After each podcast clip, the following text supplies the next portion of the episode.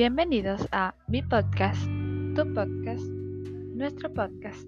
El día de hoy, como siempre, ya ustedes saben, me siento súper feliz de poder estar en un episodio nuevo hablando sobre otro subtema de este interesante tema.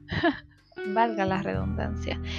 El día de hoy, en este episodio, en este episodio, estaremos hablando acerca de las estrategias de resolver conflictos en la escuela.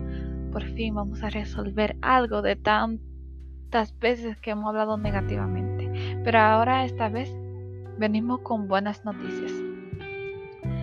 Sin embargo, sin embargo, la comprensión recíproca de la posesión del otro no significa que las partes lleguen más fácilmente a un acuerdo.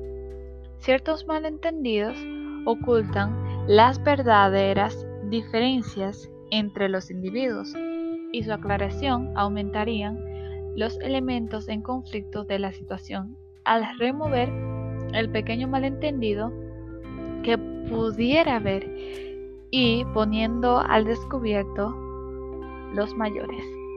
En la propuesta para solucionar conflictos, además de aprendizaje por medio de grupos cooperativos, se consideran que otros se consideran otros que implican estrategias grupales en las que se emplean variables grupales entre las que se destacan son la cohesión grupal, que ayuda a reducir los conflictos escolares o la controversia, el tamaño del grupo, a mayor tamaño, mayor será la insatisfacción de esos miembros y sus problemas. El liderazgo participativo produce menor conflictividad en el grupo y la calidad de la relación, mayor contacto y comprensión de la conducta del alumno para solucionar los conflictos. Bien, esta ha sido eh, nuestra charla, porque claro, estamos charlando.